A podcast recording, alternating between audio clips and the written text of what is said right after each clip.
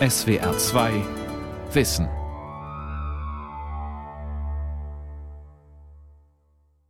Heute Naturlyrik und Musik. Der Dichter Nico Bleutke und der Literaturwissenschaftler Christian Scherf unterhalten sich über Naturgedichte, eins der Sternchenthemen im Deutschabitur in Baden-Württemberg. Es geht um Sommergedichte von Annette von Droste-Hülshoff, Georg Heim und Günter Eich und der Lyriker Nico Bleutke stellt eigene Texte vor. Sie hören den Mitschnitt einer Veranstaltung vom 22. Januar im Hospitalhof Stuttgart.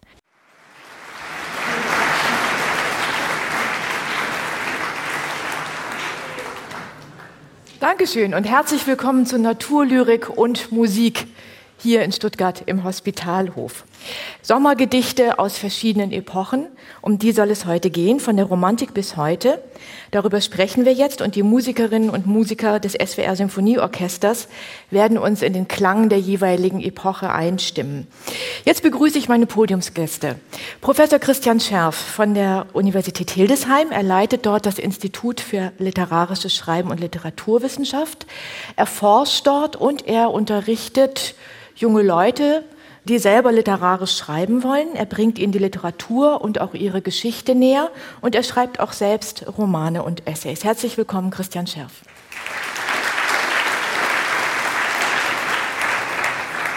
Und ich begrüße den Lyriker und Literaturkritiker Nico Bleutke, einen echten Dichter unserer Zeit, der für seine Gedichtbände schon sehr, sehr viele Preise bekommen hat und hymnische Besprechungen. Nico Bleutke wird heute eigene Gedichte vorstellen und das wird sicher nochmal ein besonderes Erlebnis werden. Willkommen, Nico Bleutke.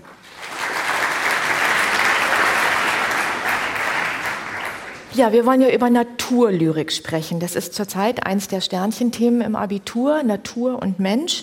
Und das kommt vielleicht nicht ganz von ungefähr. Jahrzehntelang war es eigentlich so, dass Naturgedichte nicht angesagt waren. Die las man nicht und die schrieb man auch nicht oder nur ganz, ganz wenige schrieben welche. Aber in den letzten Jahren hat sich das verändert. Verlage veröffentlichen Gedichtbände mit Naturlyrik. Es werden dafür große Preise vergeben, Herr Scherf. Wie kommt das? Gibt es wieder so eine Sehnsucht nach Naturlyrik? Ich glaube nicht. Ich weiß gar nicht, ob man bestimmte literarische Strömungen mit einer allgemeinen Sehnsucht in der Bevölkerung direkt gleichsetzen kann. Aber es gibt vielleicht eine Nachfrage oder ein Interesse, das würde ich schon vielleicht sagen, auch an dieser Lyrik oder an dieser Ausprägung von Lyrik, wobei natürlich die Ebenen des Schreibens und des Sprechens in der Lyrik auch so ineinander übergehen. Deswegen ist der Begriff Naturlyrik natürlich auch sehr schematisch und betrifft bestimmte Epochen natürlich besonders gut, aber für andere, zum Beispiel für heute, würde ich jetzt nicht sagen, dass wir in einer Epoche der Naturlyrik leben vielleicht eine Epoche der Ökolyrik, aber äh, der Naturlyrik eher nicht. Herr Bleutke, wie erklären Sie sich jetzt, dass da wieder so eine, zumindest in den Verlagen und auch was die Preisauszeichnungen angeht und so weiter, da doch ein relativ großes Interesse wieder da ist? Also ich würde erst mal protestieren. Ich glaube, es gibt kein Thema, das so oft und so dauerhaft in der Lyrik immer wieder beschrieben worden ist wie die Natur. Also das findet sich, es wird kaum ein Gedichtband zu finden sein, in dem nicht in irgendeiner Weise Naturphänomene besprochen sind. Von daher, das ist ja auch sehr naheliegend. Also es ist nicht so, dass, dass man Naturlandschaft dauernd um sich hat, sondern jeder Mensch hat natürlich auch einen Teil von Natur über den eigenen Körper, mit dem er tagtäglich konfrontiert ist. Und das ist klar, dass diese ganz naheliegenden Sachen natürlich dann auch in die Gedichte einwandern. Ähm, ich kann dem auch nicht zustimmen. Ich glaube, das ist so ein Medienphänomen, dass man vielleicht denkt, Naturlyrik äh, müsste jetzt wieder ein Thema sein. Und das Auffällige ist ja eigentlich auch, dass äh, wenn man dann solche äh, Besprechungen oder Artikel zur scheinbaren Naturlyrik liest, dieser Begriff immer so was leicht Negatives auch hat. Ne? Also ich glaube, das hat zum einen damit zu tun, dass Dichter gerade nach dem Zweiten Weltkrieg, Wilhelm Lehmann zum Beispiel oder auch der noch besprochene Günther Eich, den wir heute hier haben, ein Bild von Natur kreiert haben, da ist die Natur so etwas Zeitloses, ein Raum, in dem die Geschichte keine Rolle spielt, in dem mythische Wesen umherflattern. Und das war natürlich damals äh, nach dem Zweiten Weltkrieg fatal, weil man sich sehr schnell den berechtigten Vorwurf eingehandelt hat, natürlich die Verwerfungen des Zweiten Weltkriegs verdrängen zu wollen. Und ich glaube, dieses, nennen wir es mal Negativ-Image, dass die Naturlyrik immer etwas von, von Weltflucht und von einem sich entziehen aus den Phänomenen der Zivilisation und der Kultur mit sich schleppen würde, den ist dieser Begriff eigentlich bis, bis heute nicht losgeworden. Immer ein bisschen was Eskapistisches. Ne? Genau, und da, ja. vor dem Hintergrund fände ich es spannend, einen positiven Begriff von Naturlyrik wieder ins Spiel zu bringen und sich eigentlich klarzumachen, Lyriker setzen sich sehr mit ihrer Zeit immer auseinander und reflektieren diese Zeit, nehmen auch kritische Perspektiven dazu ein. Und vor dem Hintergrund dessen, dass die Natur ja schon seit längerer Zeit gefährdet wird, sie wird als, als Stoff gesehen, wird, wird ausgebeutet, es ist eine Art, die Natur nur noch funktional zu sehen und sich nicht auf so ein gegenseitiges Verhältnis einzulassen.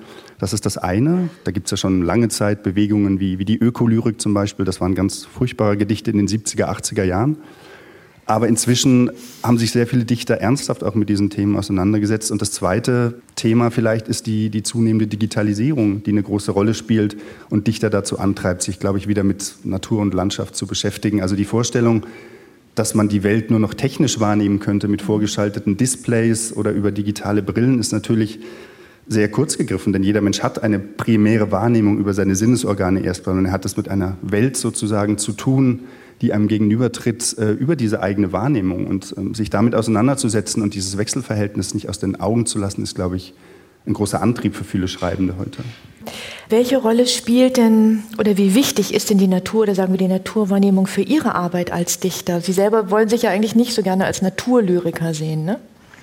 Naja, weil das mit diesem bisschen, sagen wir mal, versauten Begriff zu tun hat. Ne? Also mich interessiert genau das Gegenteil. Also nicht eine Natur, die irgendwie zeitlos ist, sondern mich interessieren die verschiedenen Schichten, die unter der vermeintlichen Oberfläche eingelagert sind. Historische Spuren, Reste von von Geschichte, aber auch die verschiedenen Ablagerungen von Natur. Und dann auch immer dieses, dieses Wechselspiel zwischen den Dingen, mit denen man es zu tun hat, und demjenigen, der, der eigentlich wahrnimmt und die Dinge durch seine Perspektive sieht. Und dann findet das Ganze natürlich in der Sprache statt. Und dieses, nennen wir es mal Dreieck aus dem, demjenigen, der wahrnimmt und spricht, den Dingen, mit denen es zu tun hat, und der Sprache, in der das Ganze geschieht. Erst in diesem Dreieck kann sich so etwas wie wie ein Zugang zur Welt, glaube ich, überhaupt erst herstellen. Und das finde ich sehr spannend, sich damit im Gedicht zu beschäftigen. Ich stimme vollkommen zu. ähm, na, na, also das aus der Perspektive des Lyrikers, da, da kann man ja nicht widersprechen. Und das ist, ist äh, sicherlich ein großer Aspekt, eben was Nico Bleutke hervorgehoben hat, das Phänomen des äh, analogen Objekts, würde ich das mal nennen. Ja? Also der analogen Präsenz von Dingen. Damit kriegen wir einen ganz anderen Blick auf die Natur und auf den sprachlichen Umgang mit Natur als in Zeiten vor der Digitalität sozusagen. Ja? Also das ist äh, für die Gegenwart von entscheidender Bedeutung, glaube ich, diese Auseinandersetzung. Und deswegen sind wir mit dem Begriff Naturlyrik hier gar nicht mehr so gefährdet, wie es äh, zu Zeiten eben von Lehmann, Eich und Huchel äh, der Fall war, also Anfang der 50er Jahre, als diese heile Weltgeschichte diesen Begriff so ein bisschen korrumpiert hat. Mhm. Ja. Vielleicht hören wir mal ein Gedicht von Ihnen, Herr Bleutke. Würden Sie uns eins vorstellen? Genau, ich lese Ihnen ein Gedicht, das wirklich vor vielen, vielen Jahren entstanden ist, ähm, aus meinem ersten Band Klare Konturen und das heißt Leichter Sommer. Passt zum Thema. Genau. Leichter Sommer. Als läge noch eine Schicht zwischen ihnen und dem schmalen Streif der Küste, traten die Wolken hervor, scharf abgeschnitten an der unteren Kante. Oben ein faltiger Riemen, in den die Möwen kleine Löcher stanzten, beim nächsten Aufschauen hatte Dunst die Fläche aufgeraut und der Wind verfing sich in den Drahtnetzen knapp unterm Wasserspiegel. Die Vögel waren längst verschwunden. Der Himmel hielt noch ein Weilchen jene Luft, die unter ihren Flügeln rauschte.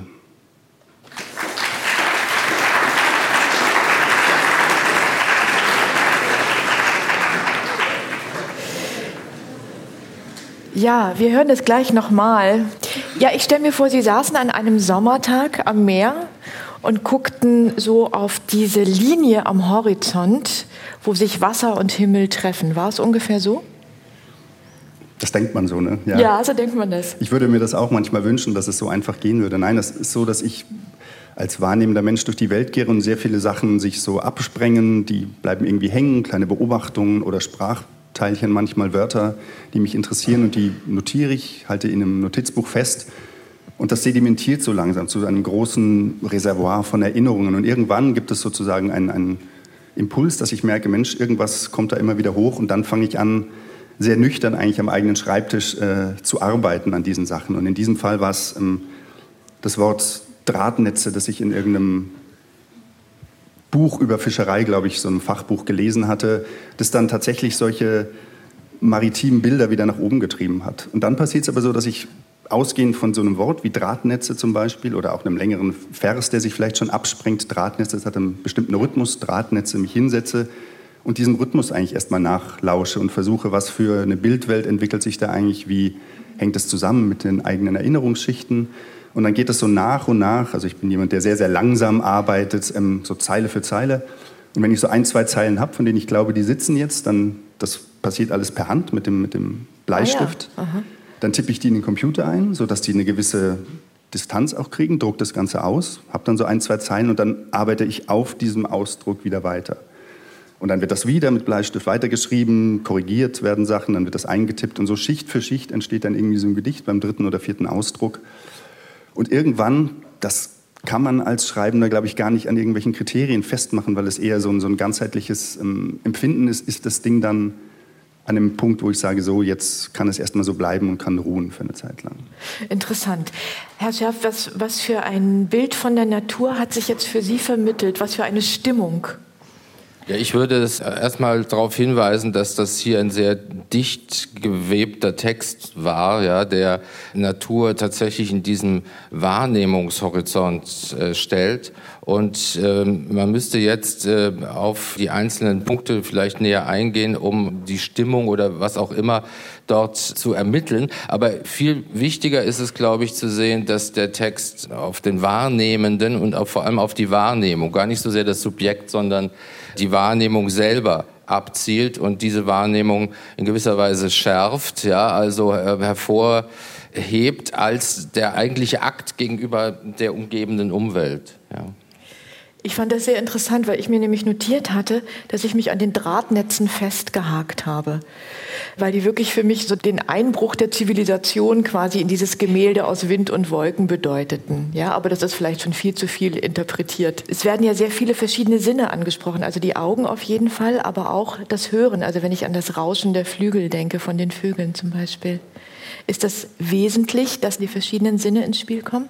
Die verschiedenen Sinne und die verschiedenen Möglichkeiten der Sprache, das ist eigentlich das, was mich an Gedichten immer interessiert. Also alle Möglichkeiten der Sprache auszuschöpfen. Wenn wir uns jetzt hier so unterhalten, dann ist die Sprache reduziert auf, auf so ein Medium und wir tauschen Informationen aus, erzählen uns Sachen. Das Publikum kann auch ein bisschen was davon mitnehmen. Aber Sprache ist natürlich etwas, was viel, viel umfassender funktioniert. Ne? Also jedes Wort, das man nimmt, hat ganz verschiedene Bedeutungsebenen. Das Wort Haus kann ein Gebäude meinen, es kann eine Behausung meinen, es kann aber auch ein Imperativ sein im Sinne von Haus raus oder sowas. Und jedes Wort hat diese Schichten, jedes Wort hat man irgendwann gelernt. Diese ganzen Erinnerungen, wie man in der frühen Kindheit Wörter gelernt hat, die spielen ja auch immer mit rein. Gerade für den Schreibenden sind die wahnsinnig wichtig, weil man diese, diesen Hof aus, aus Welten, der sich da immer mit äh, einschleicht, der niemals, glücklicherweise niemals los wird. Und dann hat die Sprache natürlich noch die Dimension von, von Rhythmus und Klang. Das ist ja das Großartige, dass ich über, und das kann ich gerade im Gedicht, über, über musikalische Muster noch viel mehr vermitteln kann als eben nur einen Inhalt. Mhm.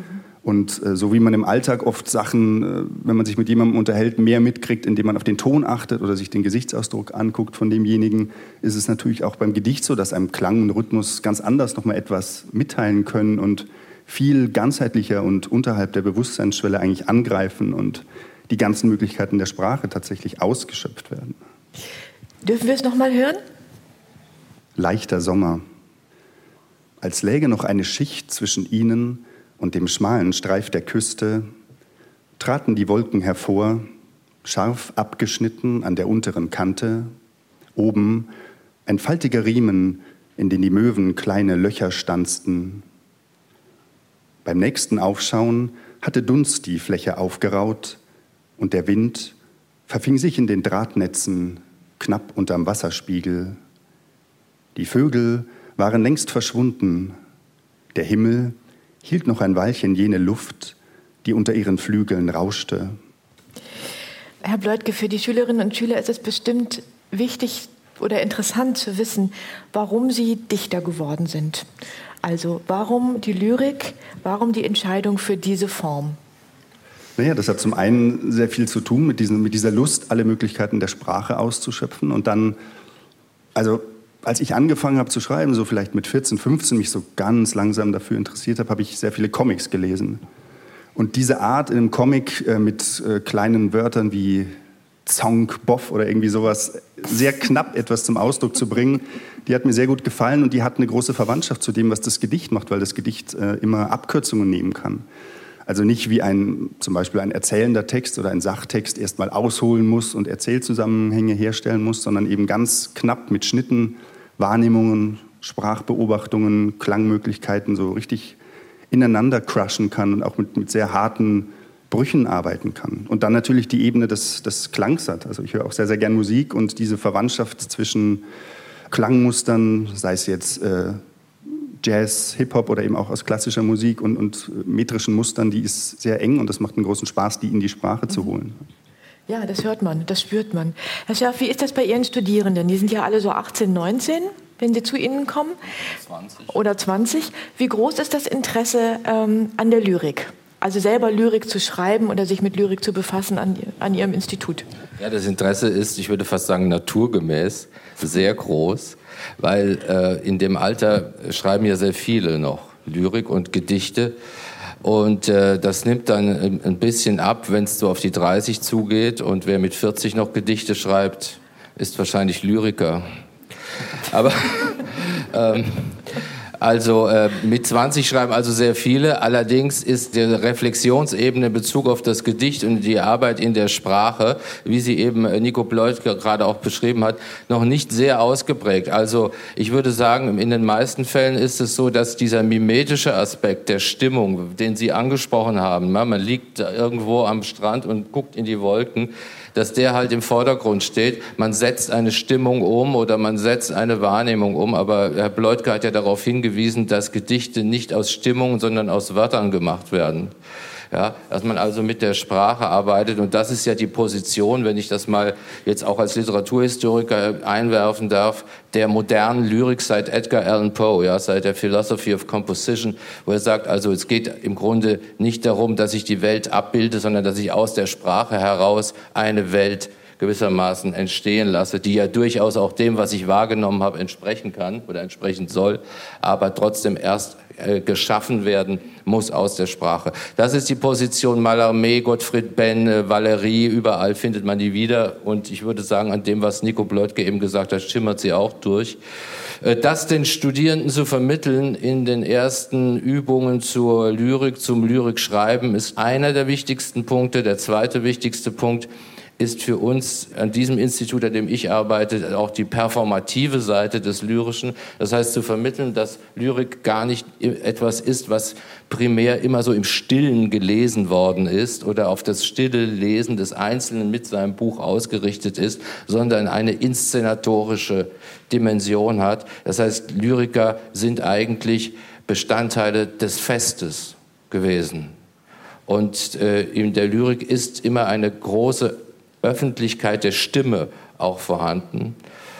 Und solche Fragen auf die Professionalität des Lyrischen, sage ich jetzt mal so allgemein, die müssen zunächst einmal vermittelt werden, um von dieser primären, ganz subjektiven, stimmungshaft mimetischen Fragestellung wegzukommen. Das ist sehr schön, das ist ein wunderbarer Übergang, weil diese, sagen wir, das Performative, also das Darstellende, das Sprechen, das Zeigen, das ist ja etwas, was Ihre Kunst auch besonders ausmacht, würde ich sagen, weil Sie es auch einfach auf Ihre besondere Art und Weise vortragen, Ihre Texte. Das ist Ihnen auch sehr wichtig. Na ja, klar, immer. Also ich unterscheide da sehr strikt zwischen dem Text, der irgendwie geschrieben ist, den kann man sich äh, für sich alleine lesen und dann aber, wenn ich auf die Bühne gehe und das zu einem Publikum mache, geht es ja darum, dass ich den nicht in meinen eigenen nicht vorhandenen Bart reinmurmle, sondern dass das Publikum irgendwie ein bisschen was mitnehmen kann. Und es gibt Schreibende, die murmeln beim Schreiben die Texte die ganze Zeit vor sich hin. Und das ist dann schon die Art, wie tatsächlich ein Gedicht dann auch vorgetragen wird. Bei mir ist das anders. Ich schreibe die erst und mache mir dann wenn ein Text fertig ist oder auch wenn ein Band fertig ist, große Gedanken darüber, wie kann ich die dann vortragen. Ne? Man muss ja immer Sachen weglassen, die im geschriebenen Text sind, der immer viel komplexer ist als das, was man auf der Bühne zum Beispiel dann vortragen kann. Ein exemplarisches Beispiel ist, ist das, das Versende, wenn da ein sogenannter Zeilensprung ist. Das heißt, ein Satz ist am Zeilenende nicht zu Ende, sondern lappt in, das, in die nächste Zeile mit rein das kann ich eigentlich schwer im Vortrag vermitteln oder ich muss dann so eine künstliche Pause machen und da kann man sich überlegen, ob man einen ganz normalen Satz liest und zum Beispiel diese Unterbrechung an einer anderen Stelle einbaut, um das äh, zu verschieben, diesen Effekt oder so. Und dann sollte man sich auch so ein bisschen Gedanken darüber machen, eben welche Art von Betonung von Stimme gibt man dem Ganzen, weil es ja eben eine Übersetzung des Textes wirklich in den Raum des Körpers und der Schallwellen und des, des, des Hörens ist. Das ist was anderes, als wenn ich still für mich lese. Ja. Lesen Sie uns noch ein Gedicht vor oder tragen Sie uns bitte doch noch ein Gedicht vor. Das kommt jetzt aus dem Band Nachts leuchten die Schiffe. Und vielleicht können Sie auch noch danach einfach kurz was sagen, warum Ihnen das Gedicht wichtig ist. Ich glaube, ich mache es umgekehrt. Ich sage vorher ein bisschen ja, was. Das ist ein, äh, ein, ein, längeres Gedicht aus dem jüngsten Band und äh, das gehört zu einem Zyklus. Also es ist äh, kein Einzelgedicht in dem Sinne, sondern es sind am Ende zehn Gedichte geworden, die sehr eng, und das war mir sehr wichtig, über, über Motive und Wiederholungen miteinander verzahnt sind. Und ich war damals, äh, hatte ich das Glück, für eine längere Zeit in Istanbul am Bosporus sein zu können und mir dort diese riesigen Schiffe, die Frachter und die Containerschiffe und Tanker ansehen zu können, die da auf und abfahren. Und diese Durchdringung von, von technischer Sphäre und von Landschaftssphäre und dieser Widerspruch, dass man da vor seinem Fenster Tonnen von Stahl und Technik hat, die aber in so einer leisen, gleitenden Bewegung irgendwie sichtbar sind, der hat mich irgendwie sehr beschäftigt. Das hat sich dann vermischt mit eigenen Erinnerungsschichten und mit wie das oft so bei mir ist, mit Erfahrungen aus dem eigenen Lesen, Zitaten aus Büchern, die eingewandert sind in die Gedichte. Und daraus ist dieser längere Zyklus entstanden. Ich lese Ihnen das, das erste Gedicht davon. Nachts leuchten die Schiffe. Versenk dich in die Bewegung des Wassers, mischte sich jenes Licht mit dem Licht, erzeugte ihre Verbindung ein anderes Licht, Verwandtschaft von Flucht und Begreifen, ein Zwischending aus Gas und Flüssigkeit, das die Welt umpflügte. Die Wellen verstehen, so wie ein Tanker durch die helle Wasserfläche gleitet. Zellhaut legt sich über Zellhaut, Erkundungsgeschwader für müde Strahlen. Und die Ströme quellen, meilenbreite Bänder, wo alles sich aus Masse in Kraft verwandelt, glattes Leuchten, das Zusammenspiel von Zink und Rost verdecken, stumme Kristalle und die Impulse vom Landverkehr. Sand streuen mit einem mürben Klingen. Die Kanalrouten waren den Wellen voraus. Leichte Fahrzeuge bahnten ihnen den Weg durch das Packeis, wollten die Schönheit des neuen Kontinents abwarten. Die Erinnerungen drehen, dehnen sich langsam, als wären sie Luftfäden, lebende Moostierchen, die Wanderbewegungen verloren gegangener Handelsgüter, die das Licht des Tages aufsaugten und die Frachtarbeiter an Deck, ihre grellroten Westen, die noch kurz in der Dämmerung wachsen. Die Glut vertiefte sich, hob den Erdstoff ein wenig. Meer schien Land und Land schien Meer zu sein, das wieder Land war, Rückstoß, Zeit. Die warme Golfstromdrift sandte ihr Wasser herüber, lief an der Südspitze Grönlands vorbei.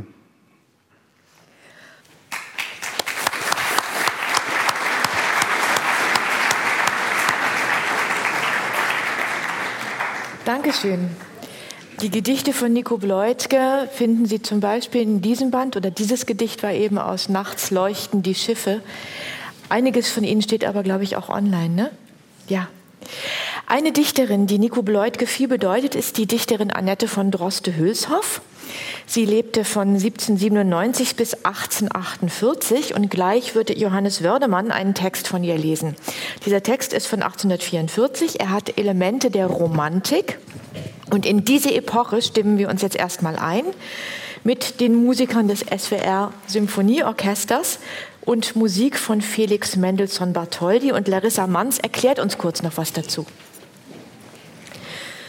Naturerscheinungen, volkstümliche Sagen und Märchen aus vergangenen Tagen von Liebe, Leid, Sehnsucht und Heldentum, die Flucht in utopische Traum- und Fantasiewelten.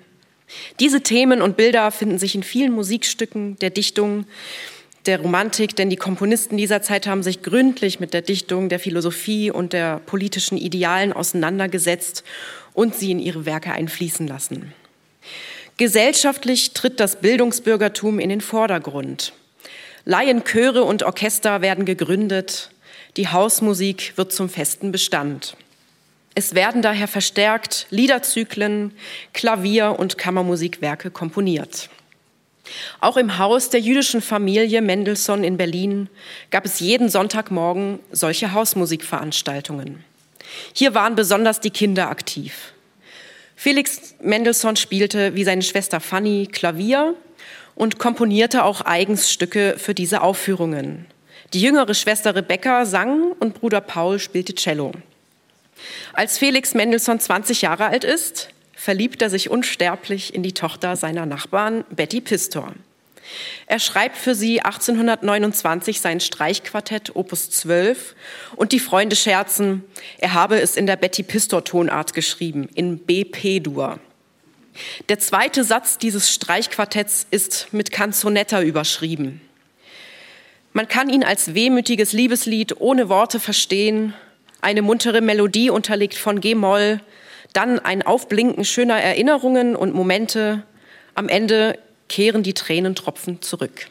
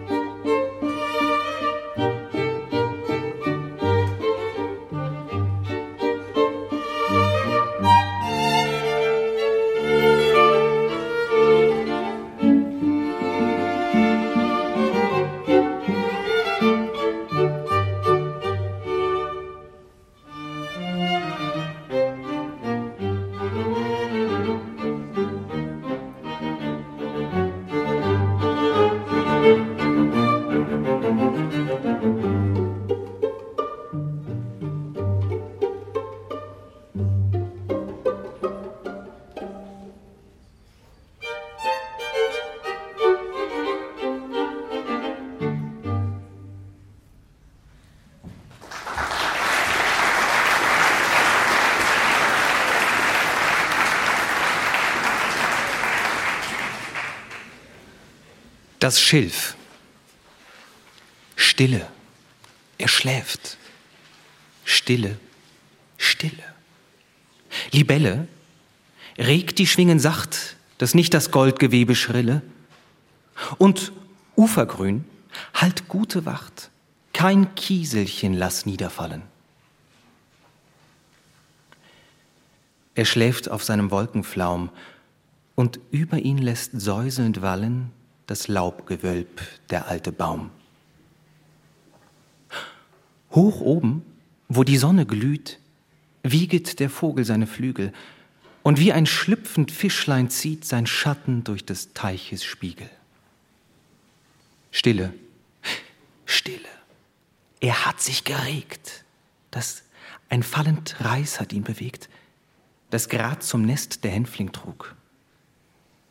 Susu, breit ast dein grünes Tuch. Susu. Nun schläft er fest genug.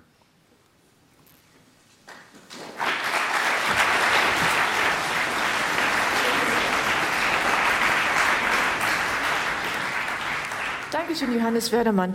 Nico Bleutke, Sie haben dieses Gedicht für uns ausgesucht. Was schätzen Sie daran? Ja, das ist ein Gedicht, dass das eigentlich sofort da ist. Das gefällt mir sehr gut.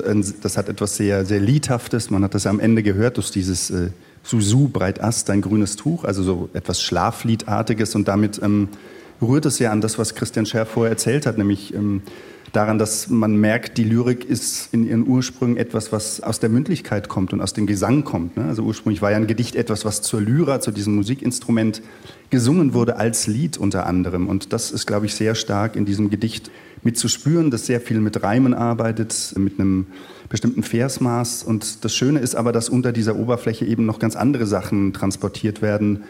Und was ich auch mag, ist, dass man erstmal gar nicht weiß, wer wird da eigentlich angesprochen. Ne? Stille eher schläft, aber wer ist eigentlich dieses Er? Das ist zunächst mal gar nicht klar. Vielleicht lösen Sie es auf? Soll ich es auflösen? Lösen Sie es auf. Wissen Sie, also das, wäre natürlich irgendwie eine Unterschreitung eines gewissen Niveaus, wenn ich das jetzt auflösen würde, weil es steht ja nichts hier. Also kann ich es auch nicht auflösen. Wir sind selber darauf verwiesen, äh, zu spekulieren oder zu interpretieren oder zu erkennen, um worum es geht, wer angesprochen ist, aber natürlich auch wer spricht. Das ist ja genauso eine Frage. Wer spricht eigentlich, ja? Man könnte jetzt sagen, okay, da oben drüber steht das Schilf. Vielleicht spricht das Schilf. Also, dass es ein lyrischer Sprecher ist, wie man so schön sagt. Man hat ja früher immer das lyrische Ich gesagt, aber das gibt's ja nicht so richtig hier. Nennen wir das mal den lyrischen Sprecher. Und da es eine Frau geschrieben hat, nennen wir es ruhig die lyrische Sprecherin. Das wäre das Schilf, oder? Ich weiß es nicht. Aber wenn man diese Entscheidung trifft, wird man eine bestimmte Interpretation des Gedichtes dann auch folgen lassen. Das heißt, jede Entscheidung, die man trifft in diesen Fragen, wird eine bestimmte Interpretation als Konsequenz nach sich ziehen. Vielleicht müsste man der Fairness halber noch dazu sagen, dass das ein Gedicht ist, das auch zu einer größeren Sammlung gehört, die einen Titel trägt.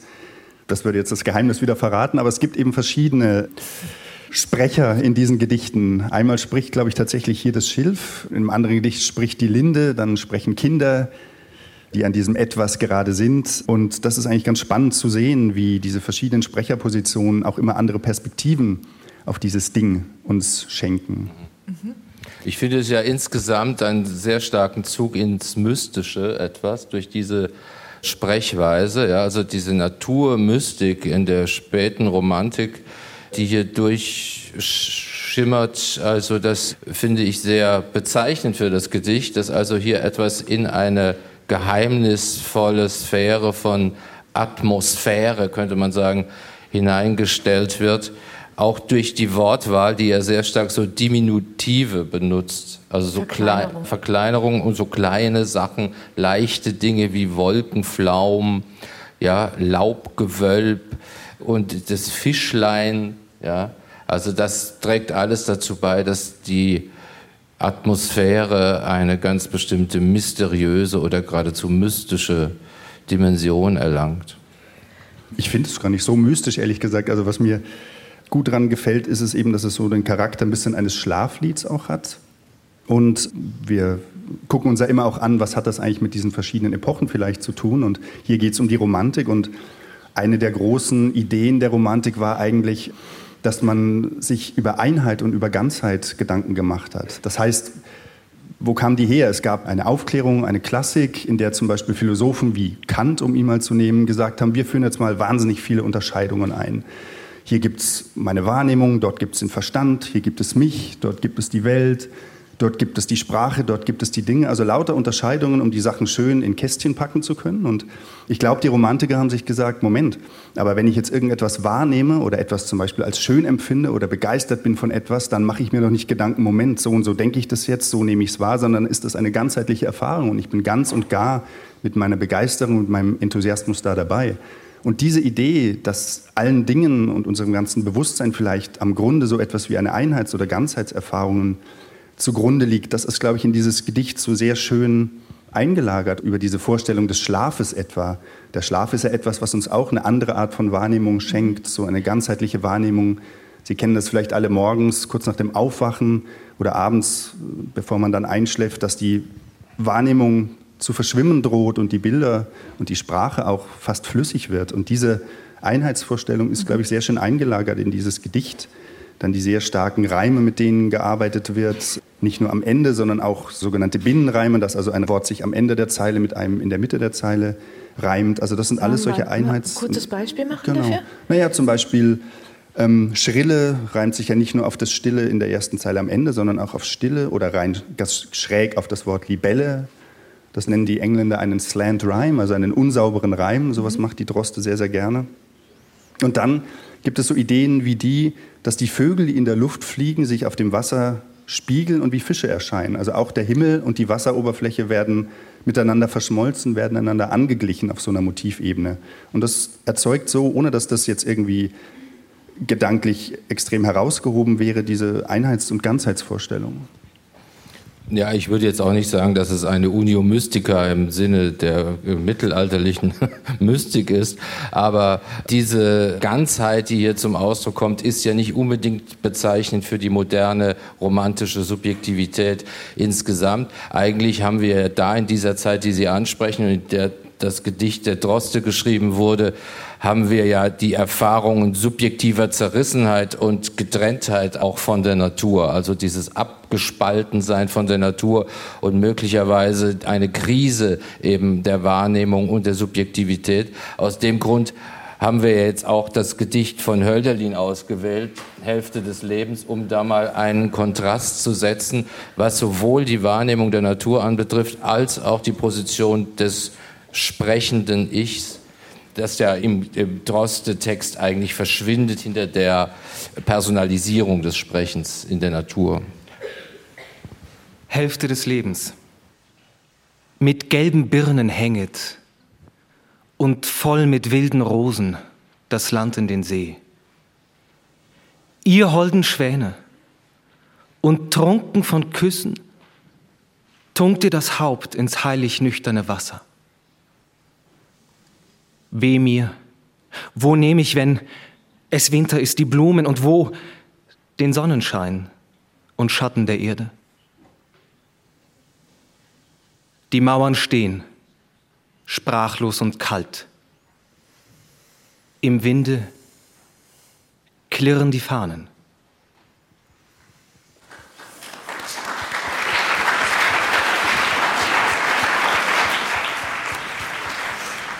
So, jetzt machen wir was Tolles, das können Sie alle gut gebrauchen. Wir machen Gedichtvergleich. Herr Scherf, ja, Sie haben jetzt Hälfte des Lebens ins Spiel gebracht. Warum haben Sie uns jetzt dieses Gedicht noch einmal präsentiert? Also es trifft sich eigentlich sehr gut, dass es hier kontrastiert wird mit dem Droste-Gedicht, denn ähm, es ist, wie gesagt, die völlig entgegengesetzte Position des lyrischen äh, Sprechers die man hier ausmachen kann, insofern als jetzt eigentlich das Zerfallen mit der Natur, also das Zerfallen mit dieser Einheit. Die Natur ist ja nach wie vor da, aber das Zerfallen mit äh, dieser Einheit, das herausgerissen sein und die Verzweiflung darüber eine ganz große Rolle spielt, während sie in das Gedicht, das äh, Schilf, ja noch eine in sich geschlossene Dimension von Naturerfahrung vermittelt wird. Ja. Ist das natürlich bei Hölderlin eine völlig andere Nummer. Und ich würde sagen, das ist das Interessante an der Romantik, dass uns beide Varianten des Naturerlebens eigentlich immer noch etwas sagen. Also ich kann das sehr gut nachvollziehen, was Sie sagten, Herr Pleutke, über das Schilf. Aber Hölderlins Zerrissenheit ist natürlich etwas, was uns moderne Menschen auch sehr nahe gehen kann. Mhm. Ja. Ich bin da sofort dabei. Ich würde aber auch das Droste-Gedicht noch ein bisschen verteidigen wollen, weil das auch eben, es fängt an mit so einer Einheitsvorstellung, aber wenn man sich die Form dann anguckt, dann zerfasert es auf seine Art und Weise hinten raus ganz schön. Also diese sauberen Reime werden eben dann unsauber. Es reimt sich nicht mehr Flaum auf Baum, sondern plötzlich Flügel auf Spiegel, also ist auch sehr unsauber, zieht, auf glüht, Trug auf Tuch. Also das werden lauter so unsaubere Reime. Das Versmaß bricht auch so ein bisschen und das ist eigentlich typisch für die Droste. Also es ist sehr schwierig, bei ihr Gedichte zu finden, die man in so einem Rahmen überhaupt vortragen kann, weil die so ellenlange Sachen immer geschrieben hat. Und eines dieser tollen Gedichte heißt Die Mergelgrube. Da geht es so über einen Sprecher, der in eine Grube stolpert und dann nach oben guckt und feststellt, dass da lauter so Gesteinsschichten lehmartig abgelagert sind. Und er sieht sozusagen aus diesen Gesteinsschichten die ganze Erdgeschichte und liest die raus und die verschiedenen Wahrnehmungsschichten, die damit verbunden sind. Und das ist auch rhythmisch sehr in sich gebrochen, so wie das bei Hölderlin auch ist. Der benutzt ja, wenn man sich die Form ein bisschen anguckt, ähm, aus der Antike übermittelte Versmaße, die er so leicht bricht, Odenstrophen vor allen Dingen in diesem Hälfte des Lebens. Und sowas macht die Droste auch. Wir werden das bei bei Heim, mhm. Georg Heim noch sehen, was das für Brechungseffekte gibt, wenn man aus einer ganz anderen Kultur und Zeit diese Versmaße, die eigentlich in unserer Sprache überhaupt nicht funktionieren, nimmt sie versucht aufs Deutsche zu übertragen und dann so ganz starke Brechungseffekte kriegt. Und sowas gibt es sehr stark da. Wunderbarer Übergang. Wir machen jetzt nämlich einen Zeitsprung von der Romantik zum frühen Expressionismus. Hier werden wir dann sehr deutlich sehen sogar, wie unterschiedlich die Natur zu verschiedenen Zeiten wahrgenommen wurde und wie sich das dann auch formal zeigt. Wir hören ein Gedicht von Georg Heim. Und die Hörner des Sommers verstummten im Tode der Fluren. In das Dunkel flog Wolke auf Wolke dahin. Aber am Rande schrumpften die Wälder verloren wie Gefolge der Särge in Trauer vermummt. Laut sang der Sturm im Schrecken der bleichenden Felder. Er fuhr in die Pappen und bog einen weißen Turm. Und wie der Kehricht des Windes lag in der Leere drunten ein Dorf, aus grauen Dächern gehäuft aber hinaus, bis unten am Grauen des Himmels waren aus Korn des Herbstes Zelte gebaut. Unzählige Städte, doch leer und vergessen. Und niemand ging in den Gassen herum. Und es sang der Schatten der Nacht. Nur die Raben noch irrten unter den drückenden Wolken im Regen hin, einsam im Wind, wie im Dunkel der Schläfen, schwarze Gedanken in trostloser Stunde fliehen.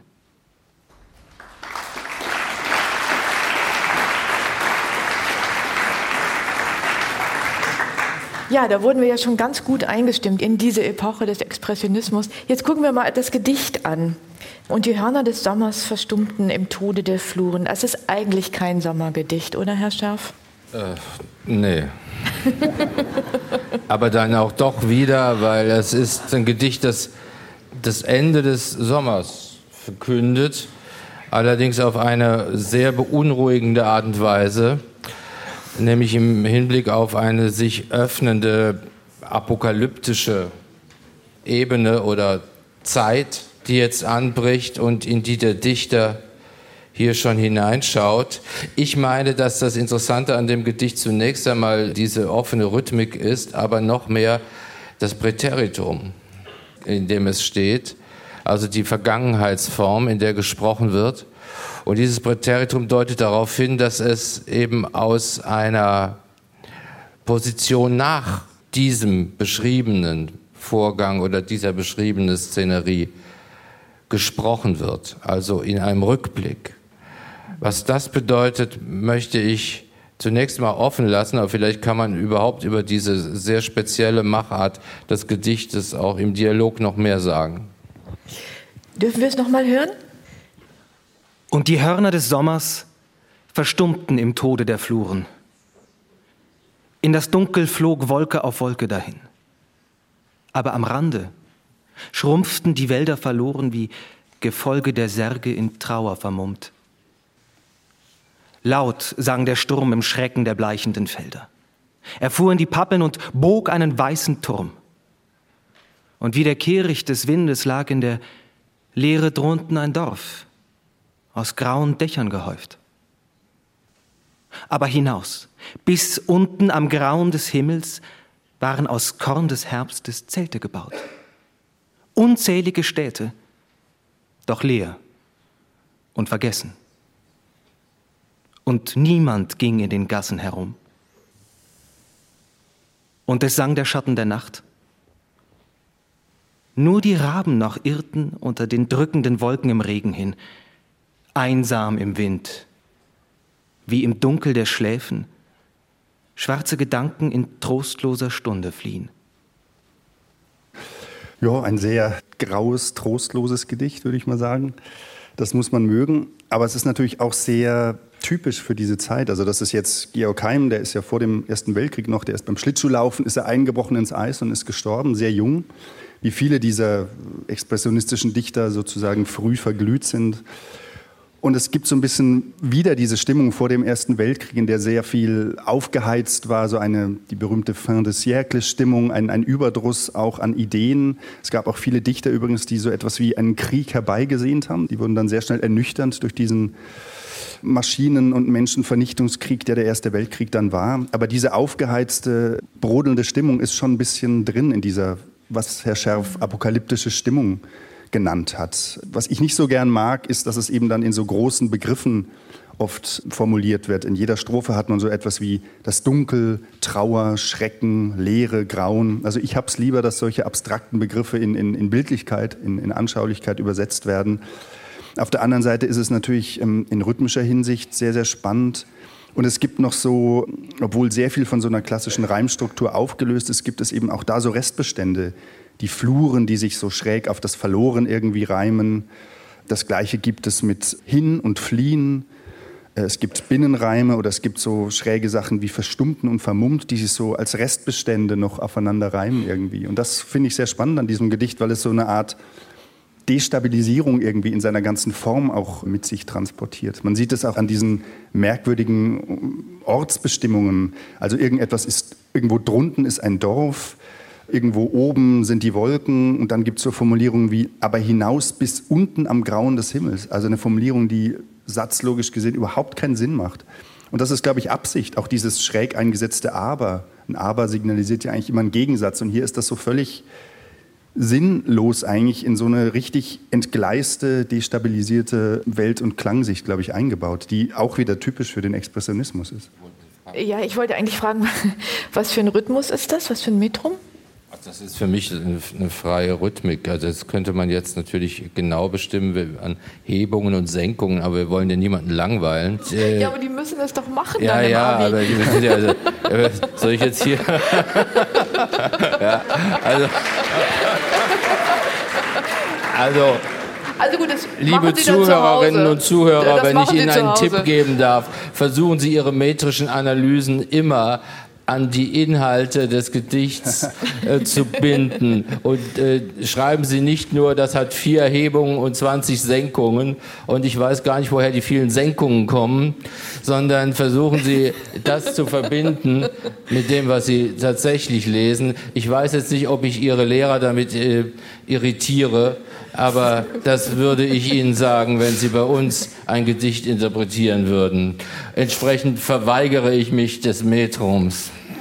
Nein, ich meine, es ist aber trotzdem spannend. Also man muss jetzt bei so einem Gedicht nicht Silben zählen, aber es ist ein Gedicht, das für Heim eigentlich sehr untypisch ist. Heim hat immer so den, was man den fünfhebigen Jambus nennt. Also in einem anderen Gedicht von ihm heißt es, die Menschen stehen vorwärts in den Straßen. Ne? Also ein richtig düdüm, düdüm, düdüm, düdüm. Das hat er so maschinenartig in 90, 95 Prozent seiner Gedichte fabriziert und das ist was anderes hier. Das merkt man wirklich beim Lesen. Das, hat so ein, das ist so ein antikes Muster an den Hexameter, antikes Versmaß angelegt und die Hörner des Sommers verstummten im Tode der Fluren. Also allein durch den Rhythmus kriegt das schon so was sehr Getragenes, was ja in einem absoluten Gegensatz steht zu den Städten zum Beispiel, die hier erwähnt werden. Ne? Also einer urbanen, modernen Erfahrung und dagegen wird dieses tragende, eigentlich Feierlichkeit äh, vermittelnde Versmaß gesetzt. Auch wieder ein, ein Moment, wie solche Brüche nicht gesagt werden müssen über den Inhalt, sondern in die Form eingelagert sind und man die beim Lesen eben gar nicht an der Bewusstseinsschwelle signalisiert verstehen muss, sondern durch den Rhythmus des Gedichts im ganzen Körper spüren kann, wenn man das Gedicht mehrfach liest und Lust darauf hat. Mhm.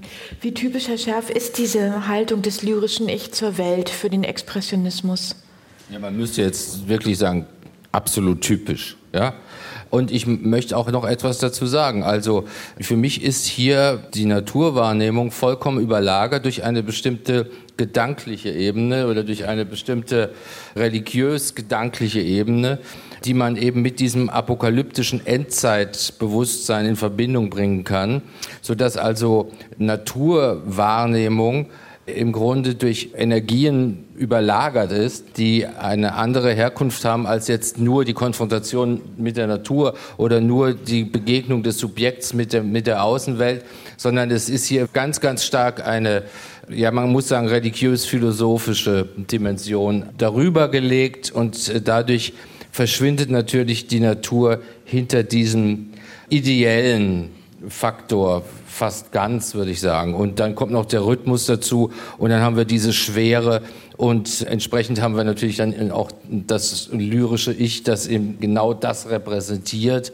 und das äh, sich in einer Endzeit oder in einem Endzeitbewusstsein befindet. Nico Bleutke hat darauf hingewiesen, dass sehr viele Lyriker des Expressionismus sehr früh gestorben sind. Die sind nicht alle beim Eislaufen ertrunken, sondern manche oder viele sind ganz einfach im Ersten Weltkrieg gefallen und haben auch dann schon in den Gedichten, die vor dem Ersten Weltkrieg geschrieben wurden, diese Stimmung einer aufziehenden Katastrophe durchaus vorweggenommen. Das ist natürlich mit das Interessanteste am Frühexpressionismus, dass eine katastrophal apokalyptische Grundstimmung vorweggenommen wird, ohne dass man 1912 oder 10 oder wann das Gedicht entstanden ist, schon wissen konnte, konkret wissen konnte, dass der Erste Weltkrieg ausbrechen wird. Ja.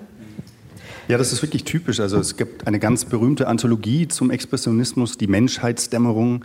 Die hat Kurt Pintus, heißt der, rausgegeben nach dem Ersten Weltkrieg.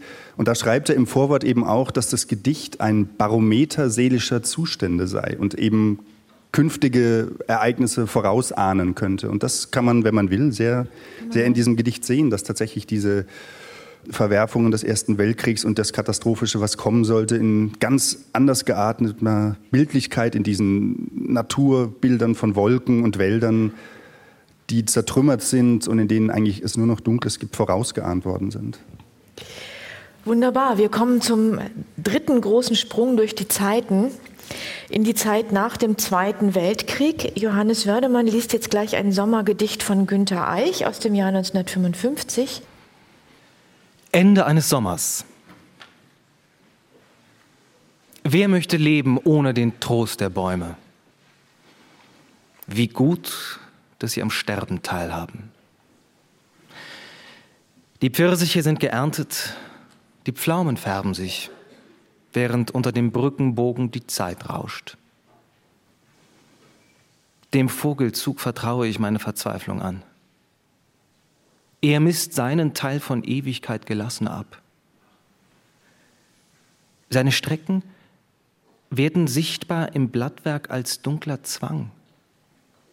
Die Bewegung der Flügel färbt die Früchte. Es heißt Geduld haben. Bald wird die Vogelschrift entsiegelt. Unter der Zunge ist der Pfennig zu schmecken.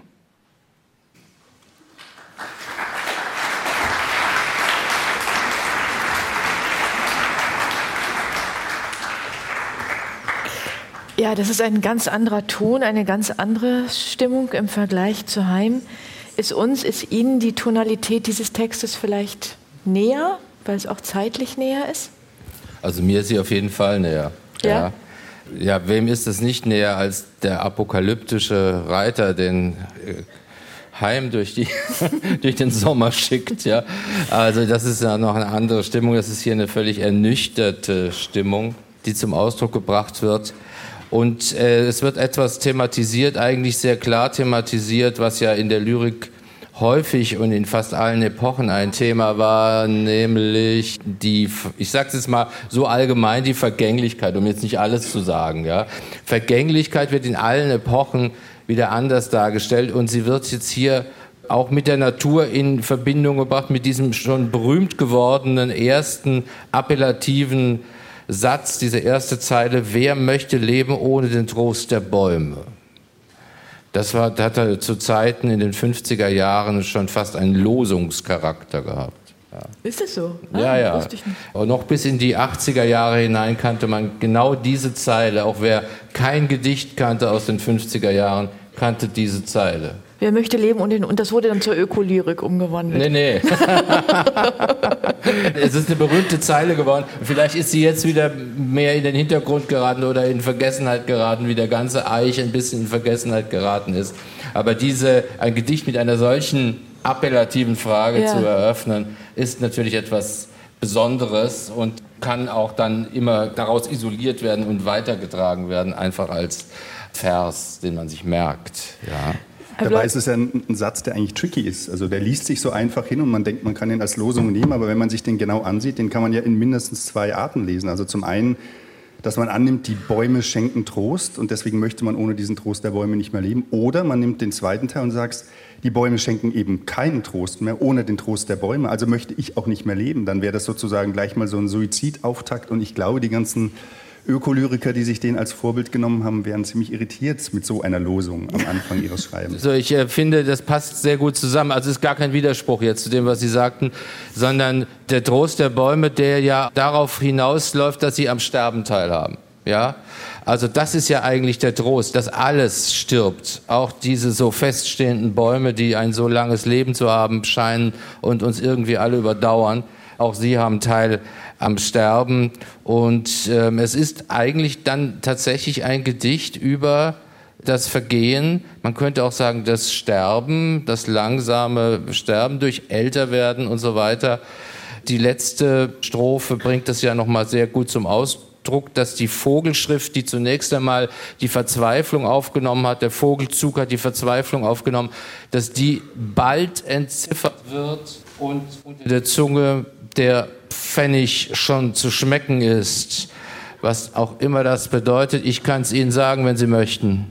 Ja, das bezieht sich auf die antike Mythologie. Wenn man über den Acheron fährt, muss man den Fährmann bezahlen. Also bei den Griechen war noch nicht mal der Tod umsonst. Und ähm, man hat ein Geldstück unter die Zunge bekommen, um den Fährmann zu bezahlen der einem dann zum Styx hinuntergebracht hat, wo man dann die nächsten Jahre verbrachte. Genau, das, das wäre aber jetzt, das ist mit Sicherheit drin, aber es wäre ja schade, Gedichte zeichnen sich ja gerade dadurch aus, dass sie nicht eindeutig lesbar genau. sind. Und dieser Pfennig kann natürlich sein, das kann ein Glückspfennig sein. Es steckt die Formulierung drin, auf Heller und Pfennig etwas zurückzahlen. Mhm. Und dann, man darf nicht vergessen, das ist ein Gedicht, das ist, äh, also dieser Band Botschaften des Regens, zu dem der gehört, ist 1955 erschienen. Wir sind also mitten im Wirtschaftswunder im sogenannten, das kann natürlich der Pfennig, kann auch der kleinste Baustein dieses Wirtschaftswunders sein. Ne? Das, das wäre für mich eine große Hoffnung, weil ich ein bisschen Schwierigkeiten habe mit diesem Gedicht, weil es so eine alte romantische Sehnsucht nach dem Zeitlosen transportiert. Eben alles, alle Dinge rinnen zum Zeichen zusammen, die man irgendwie entziffern muss die Hieroglyphen, die entziffert werden müssen, die Botschaften des Regens, die in irgendeiner Weise gelesen werden müssen. Gleichzeitig gibt es aber in anderen Gedichten dieses Bandes eben so kleine Spuren von Geschichte tatsächlich, die reinkommen. Und da könnte man diesen Pfennig in dieser Richtung lesen, was ich sehr schön fände als Element, weil also was wir vorher in der Einleitung zur Musik gehört haben, Aufräumen und Neustart oder in der Literatur hieß das lange Zeit Kahlschlag. Das ist ja eine absurde Idee. Also man kann natürlich nicht auf Null stellen und die ernstzunehmenden Dichter wussten das genau, dass sie sich mit diesen Verwerfungen des Zweiten Weltkriegs auseinanderzusetzen haben. Und diese Flucht erstmal in so einen zeitlosen Raum ist natürlich etwas, was dem zu entgehen versucht, so wie wir das bei Lehmann ein bisschen auch anfangs hier gesehen haben. Und der Pfennig könnte so eine Spur von Geschichte sein, der in diesem Gedicht drin ist, sodass die Gedichte so ein bisschen unentschlossen, aber auch wieder ganz spannend zwischen dem Versuch, die Gegenwart aufzuheben auf der einen Seite und tatsächlich die Gegenwart und die Unruhe der Gegenwart, die ja riesig war nach dem Zweiten Weltkrieg, aufzuzeichnen. Also die Unruhe des jeweiligen Ichs, aber auch die Unruhe einer Zeit, die natürlich spürbar war. Unter diesem vermeintlichen Wirtschaftswunder hat es ja gebrodelt ohne Ende, weil natürlich mhm. überhaupt nichts verarbeitet und in irgendeiner Weise beglichen oder so war. Wie steht das Ich hier in der Natur oder zur Natur? Was ist Ihre These? Steht hier ein Ich? Ah, doch, vertraue ich, ich meine genau. Verzweiflung an. Ja. Ja, wie steht das Ich zur Natur? Die Natur wird als Chiffre gelesen, ja.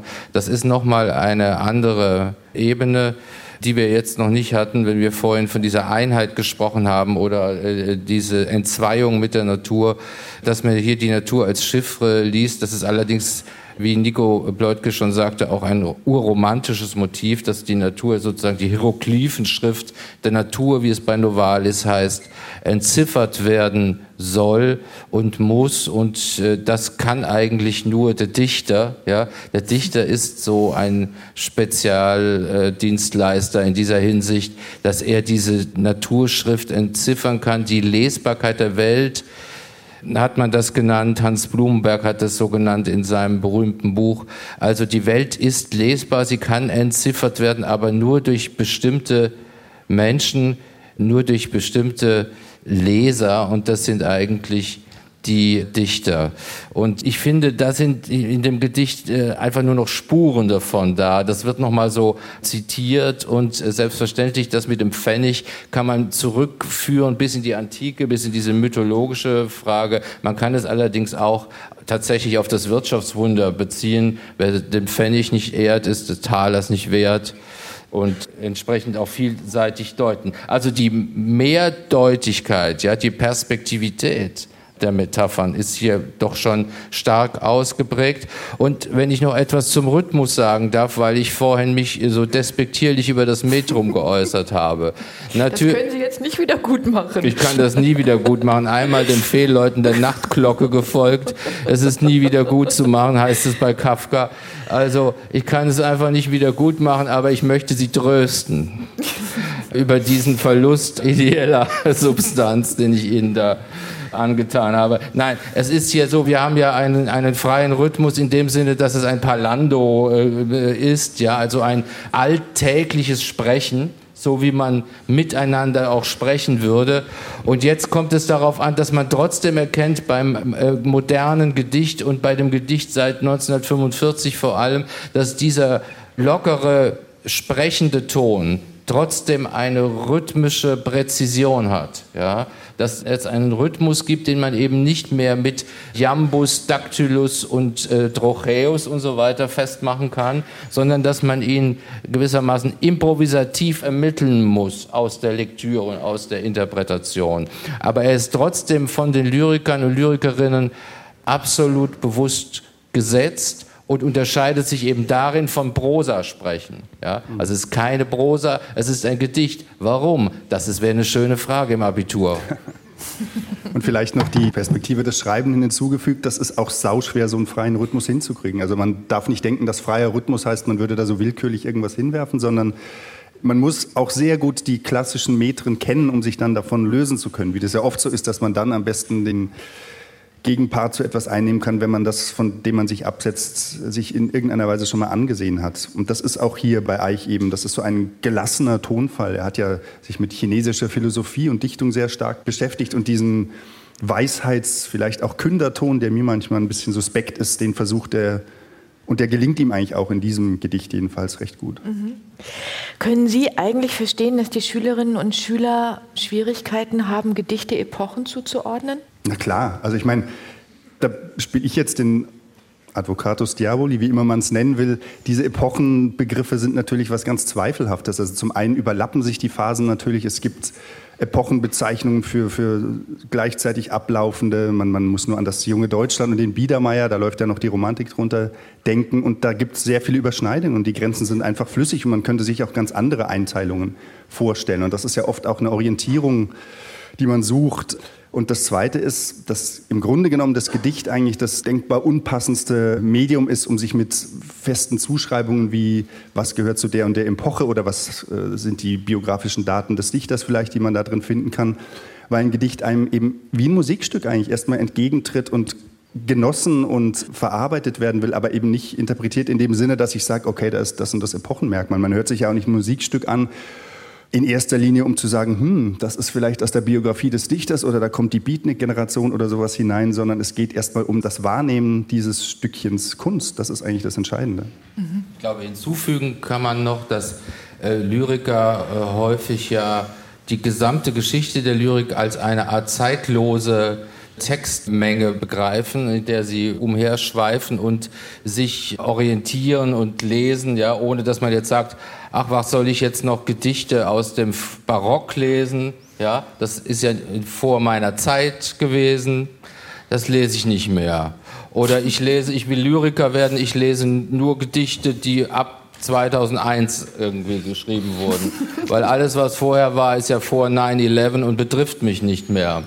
Also bei Romanautoren würde ich da noch eine ganz andere Orientierung sehen. Aber in der Lyrik sehe ich immer wieder, dass die Profis die gesamte historische Strecke sozusagen zu ihrer Textstrecke erklärt haben.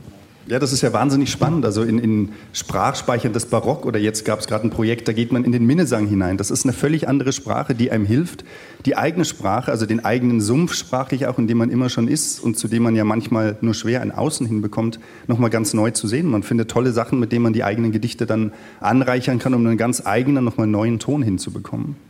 Hätten Sie eigentlich ein Problem, wenn jetzt Schülerinnen und Schüler ein äh, Droste-Gedicht als Rap vortragen würden? Gar nicht. Also wenn das natürlich nicht als Gag gedacht ist, sondern wie jede Vertonung. Man kann ein Droste-Gedicht in neuer Musik, äh, man kann es wie Schubert es gemacht hätte, vielleicht eher klassisch im Rahmen der Zeit. Und man kann es bestimmt auch als wahrscheinlich eher langsamen Rap- oder Hip-Hop-Rhythmus äh, mit diesem Liedhaften, das würde ja sehr nahe liegen. Es muss halt nur sich aus dem Text ergeben und muss eine Plausibilität haben, warum es jetzt gerade dieses Element aufgenommen hat. Mhm. Würden Sie uns jetzt zum Schluss noch ein Gedicht von sich lesen? Kein Hip-Hop. Ich lese Ihnen noch ein Gedicht aus dem erwähnten Zyklus Nachts leuchten die Schiffe. Die Unruhe, die wir schon jetzt in den verschiedenen Epochen hatten, ist auch hier im Raum schon deutlich spürbar. Deswegen das als letztes.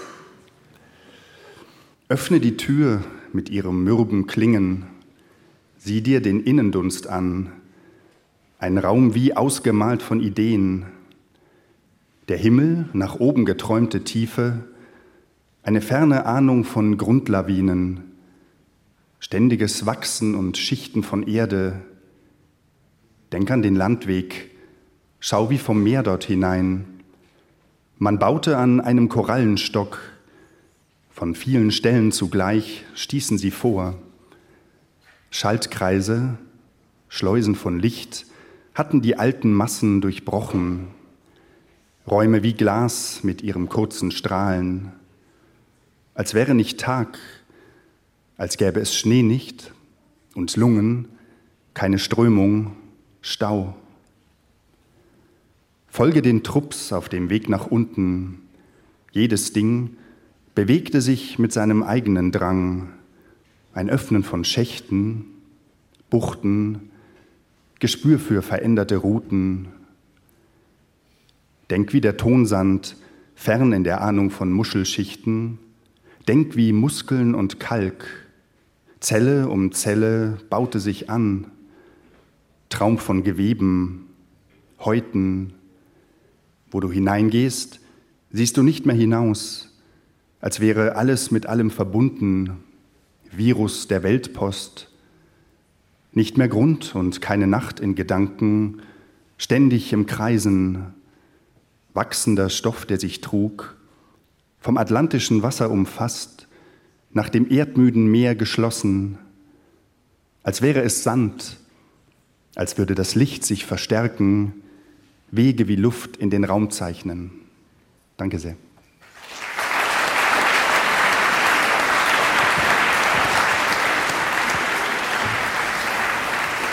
Vielen Dank. Vielen Dank, Nico Bleutke. Vielen Dank, Christian Scherf. Vielen Dank, Johannes Werdemann, für Gespräch und Gedichte. Jetzt spielen noch einmal Gabriele Turk, Larissa Manns, Dora Scheil und Pano Sundquist. Und zwar den ersten Satz aus dem amerikanischen Quartett von Antonin Dvorak in einer gekürzten Fassung. Bitte schön.